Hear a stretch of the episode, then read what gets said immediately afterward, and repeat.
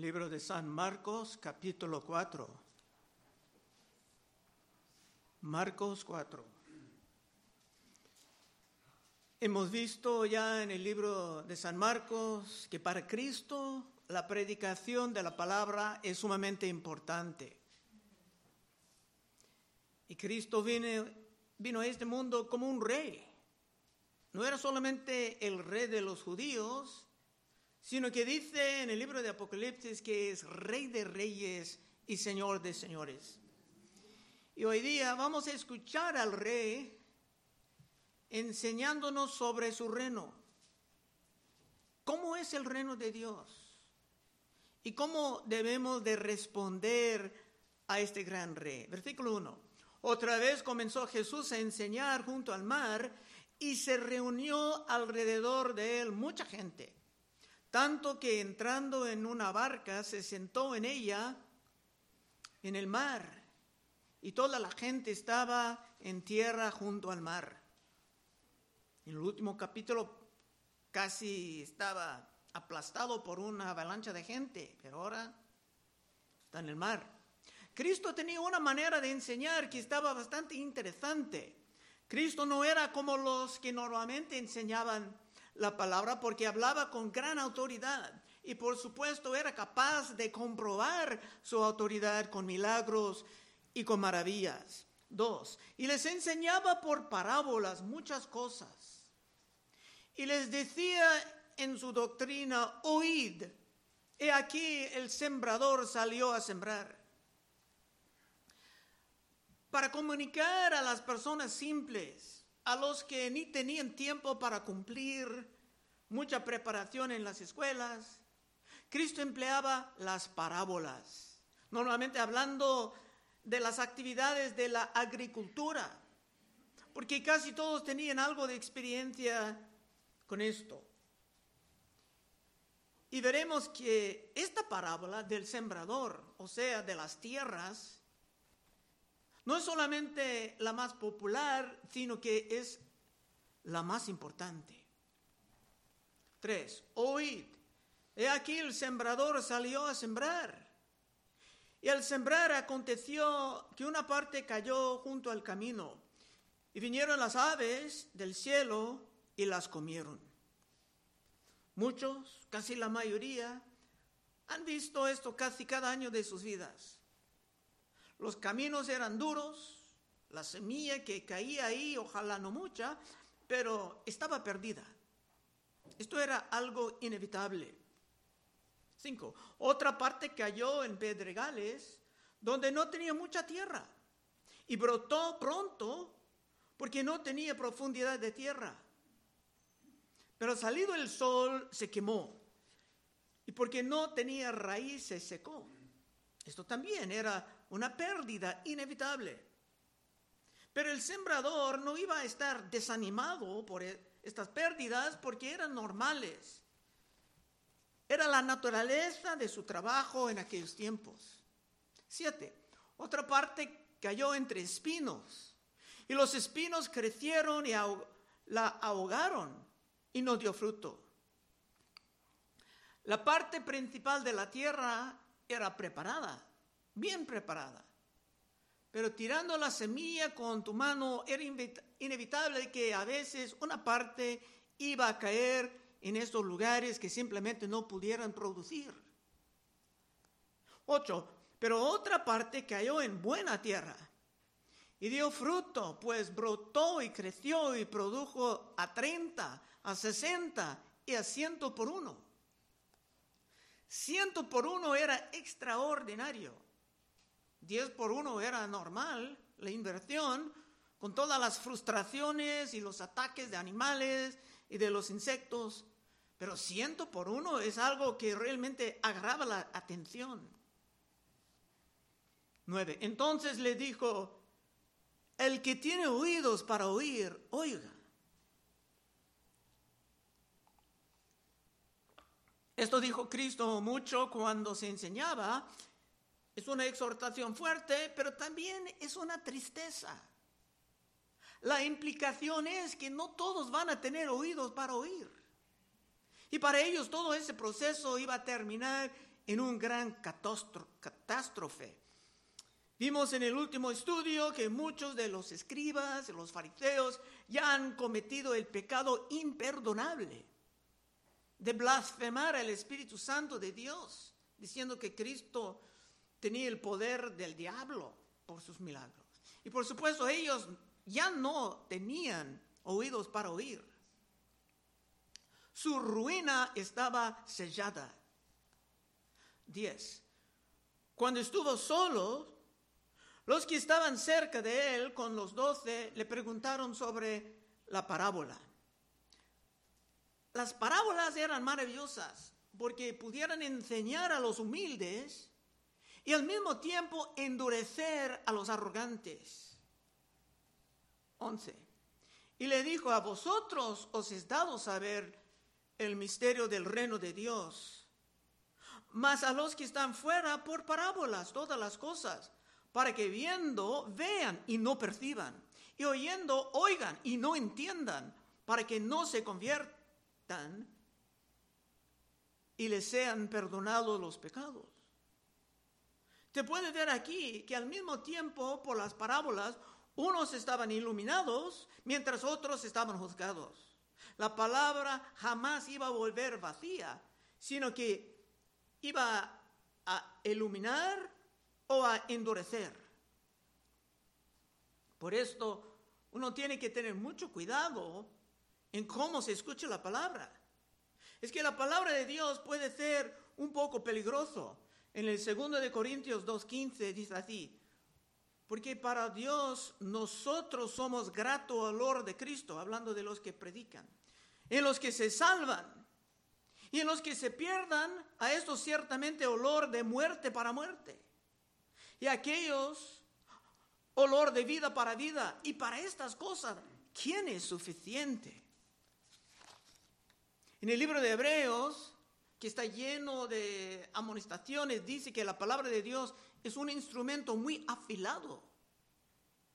Hebreos 4:12, porque la palabra de Dios es viva y eficaz y más cortante que toda espada de dos filos y penetra hasta para partir el alma y el espíritu y las coyunturas y los tuéstanos y discierna los pensamientos y las intenciones del corazón. La parábola puede edificar tu mente, levantándote a la presencia de tu rey, o la misma parábola puede cortar uno en pedazos. 13. Y le dijo, ¿no sabéis esta parábola? Cristo con sus discípulos. ¿Cómo pues entenderéis todas las parábolas? Esta parábola del sembrador o de las tierras es clave para todas las demás parábolas. Es que esta parábola explica la naturaleza del reino de Dios en el mundo y cómo debemos de responder bien al rey. 14. El sembrador es el que siembra la palabra. Ya sabemos que la palabra de Dios es la semilla en la parábola. La palabra de Dios es la semilla. Puede ser sembrada aquí en el servicio, puede ser por libros o canciones que contienen la palabra bien aplicada.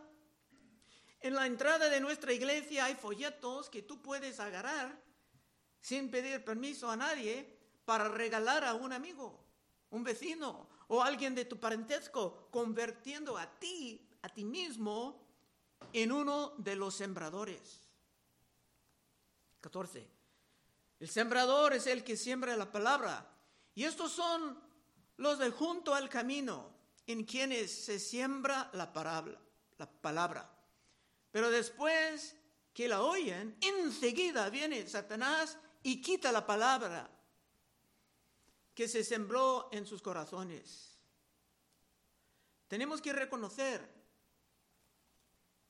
antes que nada, que cuando em-, empecemos a sembrar, estamos entrando en la guerra espiritual, porque el diablo quiere bloquear la palabra. La, palabra. Puede ser que el diablo tiene sus agentes aquí ahora, con diferentes espíritus malignos que están bloqueando la palabra.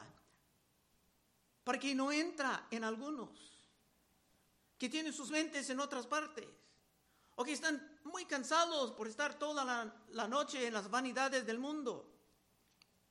Cuando estamos sembrando la palabra, la guerra espiritual está garantizada. Muchos no van a recibir nada de la, de la palabra aparte de un poquito más de dureza. 17.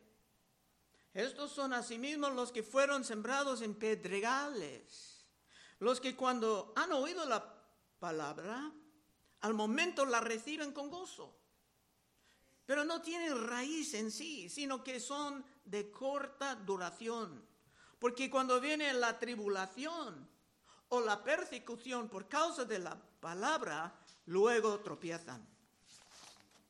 Mientras todo anda bien, están gozosos. Vienen las aflicciones y desaparecen. Eso es otro grupo. Estos reciben la palabra con gozo. Todo suena bien a ellos. Todo es muy bello. Pero la tierra está mal y las raíces no van a formar. Y estos también van a terminar en un catástrofe. 18. Estos son los que fueron sembrados entre espinos, los que oyen la palabra, pero los afanes de este siglo y el engaño de las riquezas y las codicias de otras cosas están, entran y ahogan la palabra y se hace infructuosa. Estos son los hermanos que empiezan a realmente progresar y tal vez con sus capacidades se pueden llegar a servir aún en el liderazgo de una iglesia. Pero en tiempo se van a mostrar que no pueden permanecer, sino que su corazón tarde o temprano va a regresar al mundo.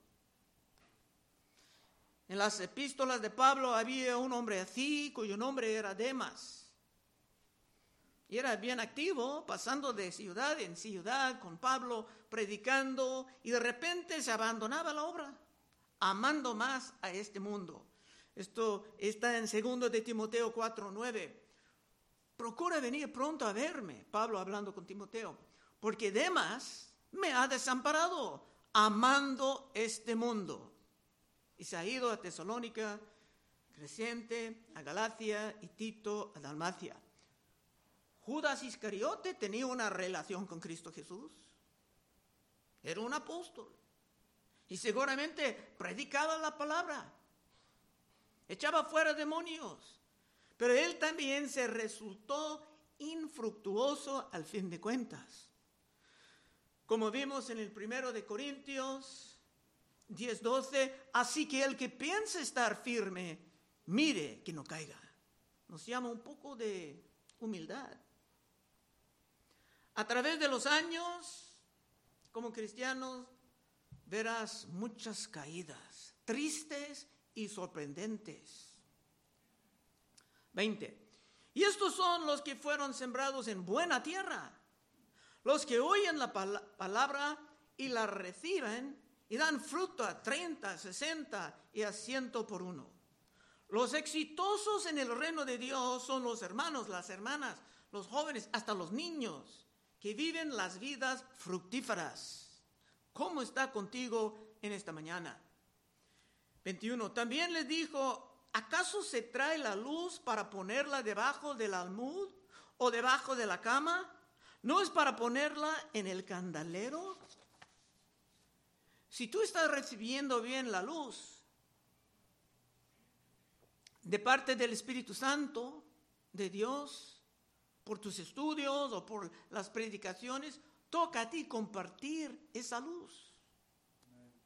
Como dije, te puedes agarrar unos folletos y regalarlos a alguien en vez de esconder la luz que estás recibiendo.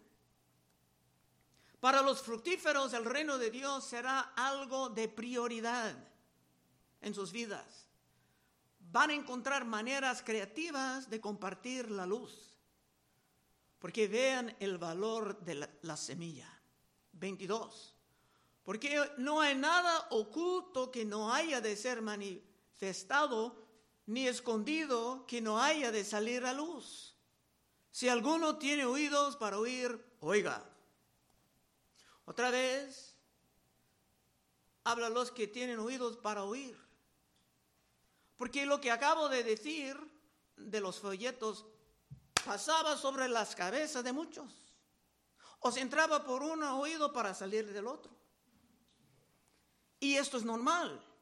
Es un desastre, pero es normal. 24.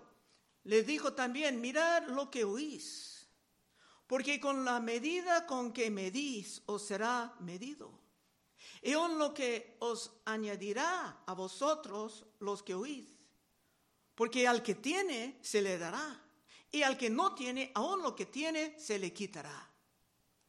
Los fructíferos van a salir más fructíferos y más bendecidos. Pero para otros van a perder aún lo que tienen.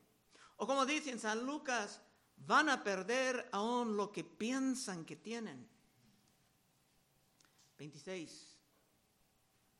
Decía además, así es el reino de Dios, como cuando un hombre echa semilla en la tierra y duerme y se levanta de noche y de día, y la semilla brota y crece sin que él sepa cómo. Porque de suyo lleva fruto la tierra. Primero hierba, luego espiga, después grano lleno de la espiga, y cuando el fruto está maduro, enseguida se mete la hoz porque la ciega ha llegado.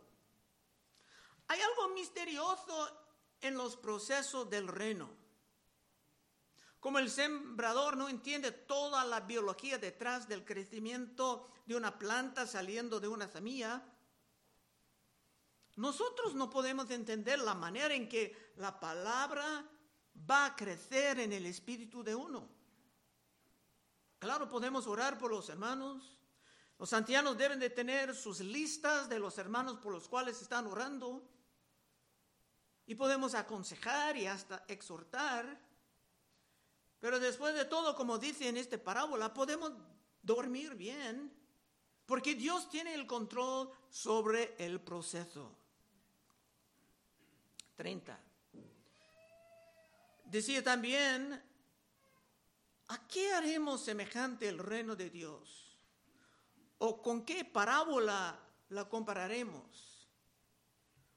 Otra vez Aquí tenemos el gran rey enseñándonos sobre su reino y cómo se va a funcionar. Toca a nosotros escuchar y responder bien. 31. Es como el grano de mostaza, que cuando se siembra en la tierra es la más pequeña de todas las semillas que hay en la tierra, pero después de sembrado crece y se hace la mayor de todas las hortalizas y echa grandes ramas de tal manera que las aves del cielo pueden morar bajo su sombra. Con la parábola del sembrador y todas las pérdidas, y con la realidad de que hay personas que simplemente no tienen oídos para oír, sería posible para los discípulos pensar que el reino de, Dios no iba a tener mucho éxito. Y hermanos, tenemos que recordar que la fe cristiana era solamente en Israel en aquel tiempo. Y aún ahí no estaba muy bien recibida. Después de la resurrección de Cristo solamente eran como unos 120 hermanos que continuaban fieles en la obra después de dar comida a cinco miles.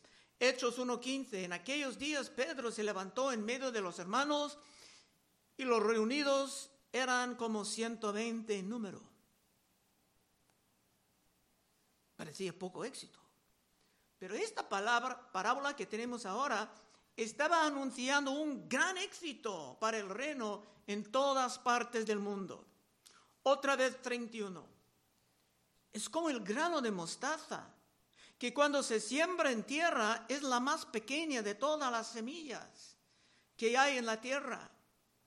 Pero después de sembrado crece y se hace la mayor de todas las hortalizas, y echa grandes ramas, de tal manera que las aves del cielo pueden morar bajo su sombra. La iglesia ortodoxa de Rusia, que está celebrando la Pascua hoy, tiene más de 90 millones de miembros.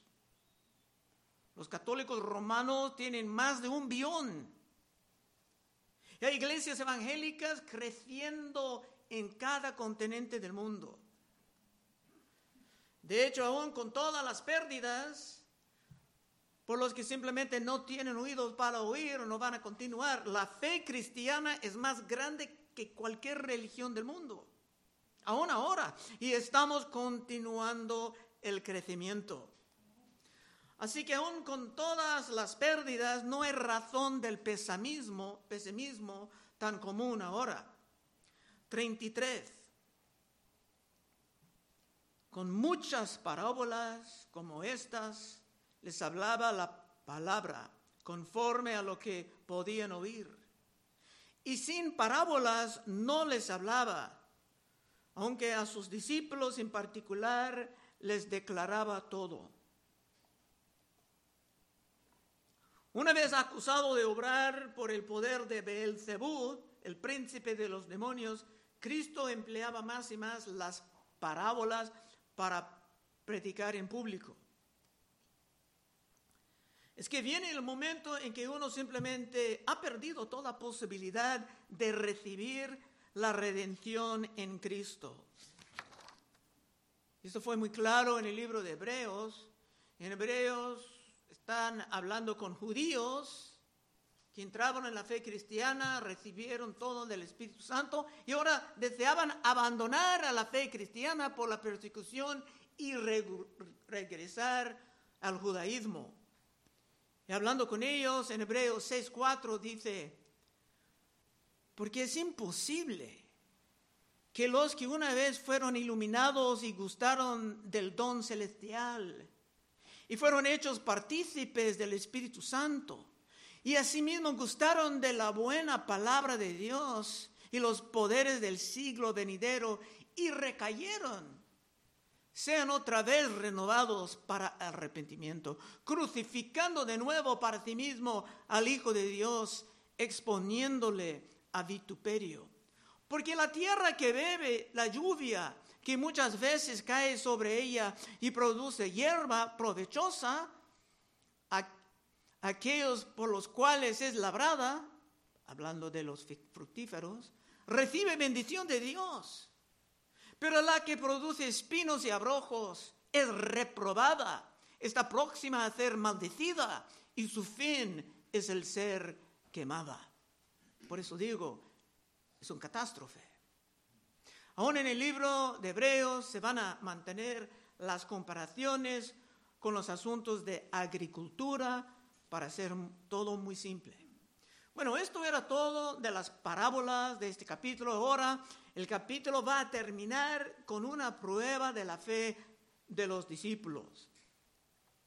Empezando en versículo 35. Aquel día, el mismo día en que Cristo estaba enseñando, cuando llegó la noche, les dijo, Cristo hablando, pasemos al otro lado. Y despidiendo a la multitud, le tomaron como estaba, como Cristo estaba. En la barca y había también con él otras barcas. Tomaban a Cristo como estaba, cansado después de enseñar por muchas horas. Y la predicación puede realmente consumir toda la eh, energía de uno, porque hay tanto en juego. Cuando yo salgo de aquí, voy a comer y regreso a la, a la cama. Estoy un poco viejo. Pero estamos tratando de asuntos que van a impactar la eternidad de muchos. 37. Pero se levantó una gran tempestad de viento y echaba las olas en la barca, de tal manera que ya se anegaba. Cristo era el experto en la palabra, según ellos, pero San Pedro y otros eran los expertos del mar, porque eran pescadores por profesión. tenía muchos años de experiencia, pero aún ellos estaban empezando a llenarse con temor. 38. Y él estaba en la popa durmiendo sobre un cabezal y le despertaron y le dijeron, maestro, ¿no tienes cuidado que perecemos? Tal vez tú vas a tener esta tentación algún día, decir, Señor, ¿no sabes lo que está pasando en mi vida? Cristo estaba durmiendo mientras, mientras ellos estaban en un pánico. Pero con la madurez vas a saber que nada pasa en el reino de Dios por accidente. Aún esta tormenta, como las tormentas de tu vida, esta tormenta vino con un propósito. 39.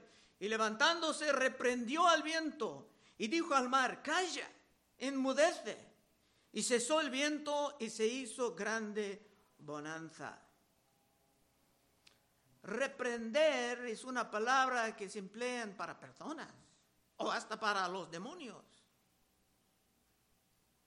Y por eso muchos creen que se reprendía el viento porque el viento estaba empleado por el diablo para causar muerte en muchos casos.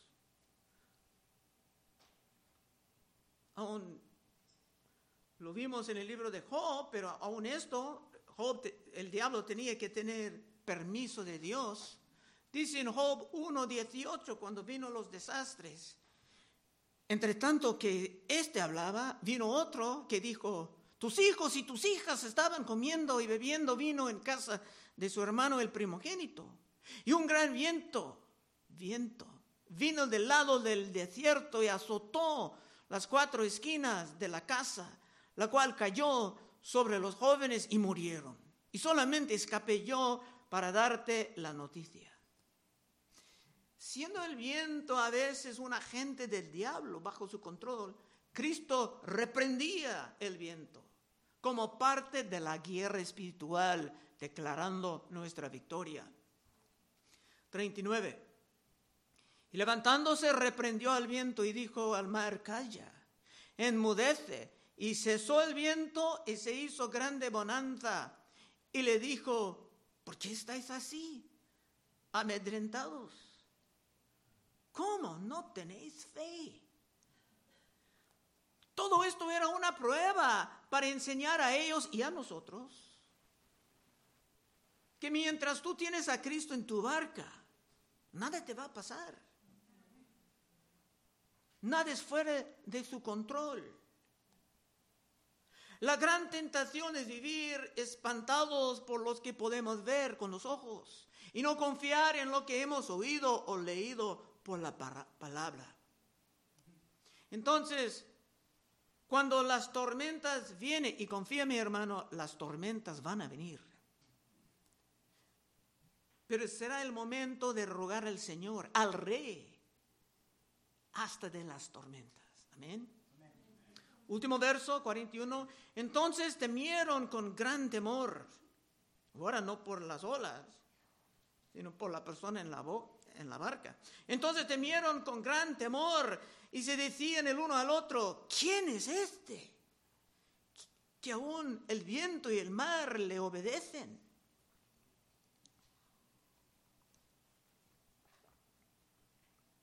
En fin, se sentían un temor saludable, porque entendieron que estaban en la presencia de Dios, o sea, Emanuel, Dios con nosotros.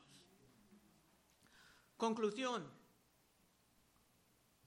A veces, como con la parábola del sembrador, parece como que solamente un poco de personas serán realmente salvadas. Uno concluía esto en el 13 de Lucas y cerraremos con este pasaje, Lucas 13, 22. Pasaba Jesús por ciudades y aldeas enseñando y encaminándose a Jerusalén. Y alguien le dijo, Señor, ¿son pocos los que se salvan? Tenía una pregunta teológica. ¿Son solamente pocos que van a salvar? Y en vez de dialogar sobre la teología, mira cómo Cristo contestaba. Y él les dijo, esforzaos entrar por la puerta angosta, porque os digo que muchos procurarán entrar y no podrán. Después que el padre de familia se haya levantado y cerrado la puerta, y estando fuera empecéis a llamar a la puerta diciendo, Señor, Señor, ábrenos. Él respondiendo os dirá, no sé de dónde sois. Entonces comenzaréis a decir, delante de ti hemos comido y bebido, en nuestras plazas enseñaste. Pero os dirá, os digo que no soy, no sé de dónde sois. Apartaos de mí, todos vosotros, hacedores de maldad. Cristo enseñaba así, inspirando un poco de humildad y un poco de temor. Y si tú quieres estar seguro de que estás respondiendo bien al rey, puedes pasar al frente en unos momentos y oraremos contigo. Vamos a orar. Oh Señor, te damos gracias que regresando a estos evangelios después de estudiar toda la Biblia, son frescos, son alarmantes. Ayúdanos, Señor, todos a regresar al primer amor en que pudimos sentirte, Señor, y pudimos hacer tu reino una gran prioridad en nuestras vidas. Pedimos en el nombre de Cristo. Amén.